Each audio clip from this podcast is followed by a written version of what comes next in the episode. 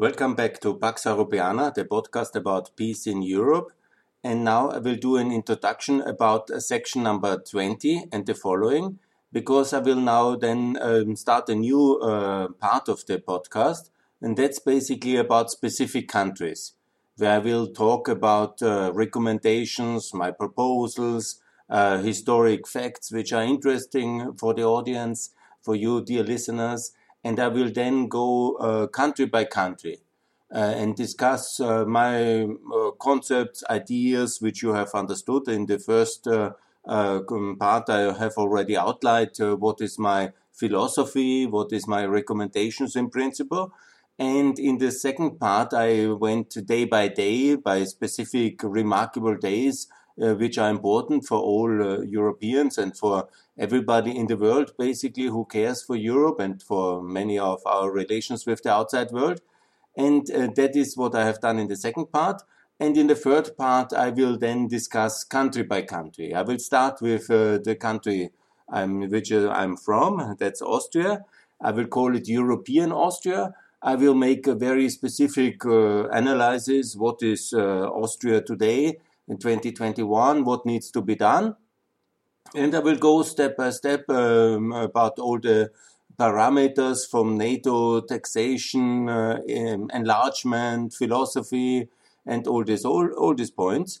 And I will then add uh, series by series, podcast by uh, podcast about Austria. And then I will go uh, basically from, uh, that will be now the start of the so-called series 20 and then I will produce um, uh, by first the nine enlargement countries. So that will go until 29.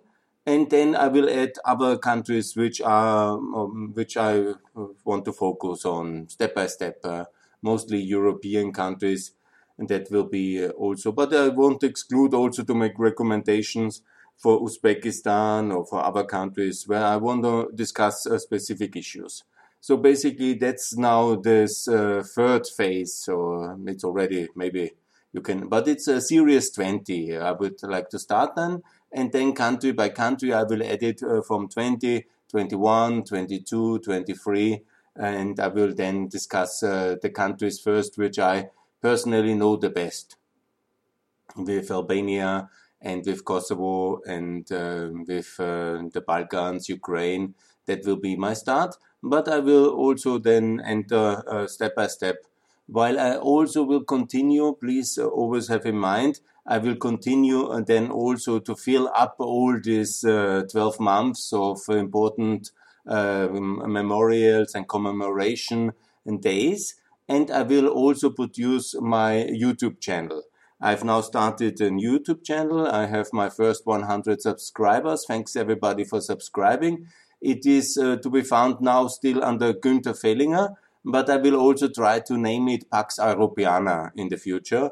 Uh, so basically, my uh, activities uh, here in the podcast also complemented with videos. If you prefer YouTube videos, I will also make every day a YouTube video and also talk about uh, similar issues basically. That you already uh, know and uh, they will be also covering uh, actual topics. Like for example now there's this trip of uh, mr michel the eu council president to georgia moldova and ukraine. I made already a lot of videos about that one.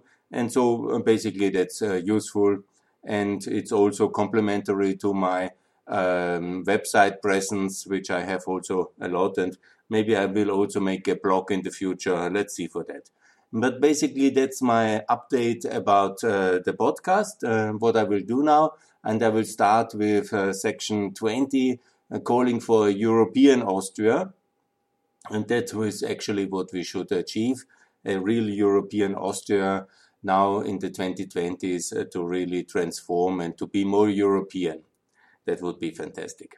So that will be my, that's uh, all for this introduction phase. And thanks a lot for listening. I hope also maybe take a look at the YouTube channel, Gunther Fehlinger. That's it. You can find it easily, uh, G U N T H R Fehlinger. Also follow my Twitter activities. I'm also very active on Twitter and on Facebook. You're very welcome. Thanks a lot for listening.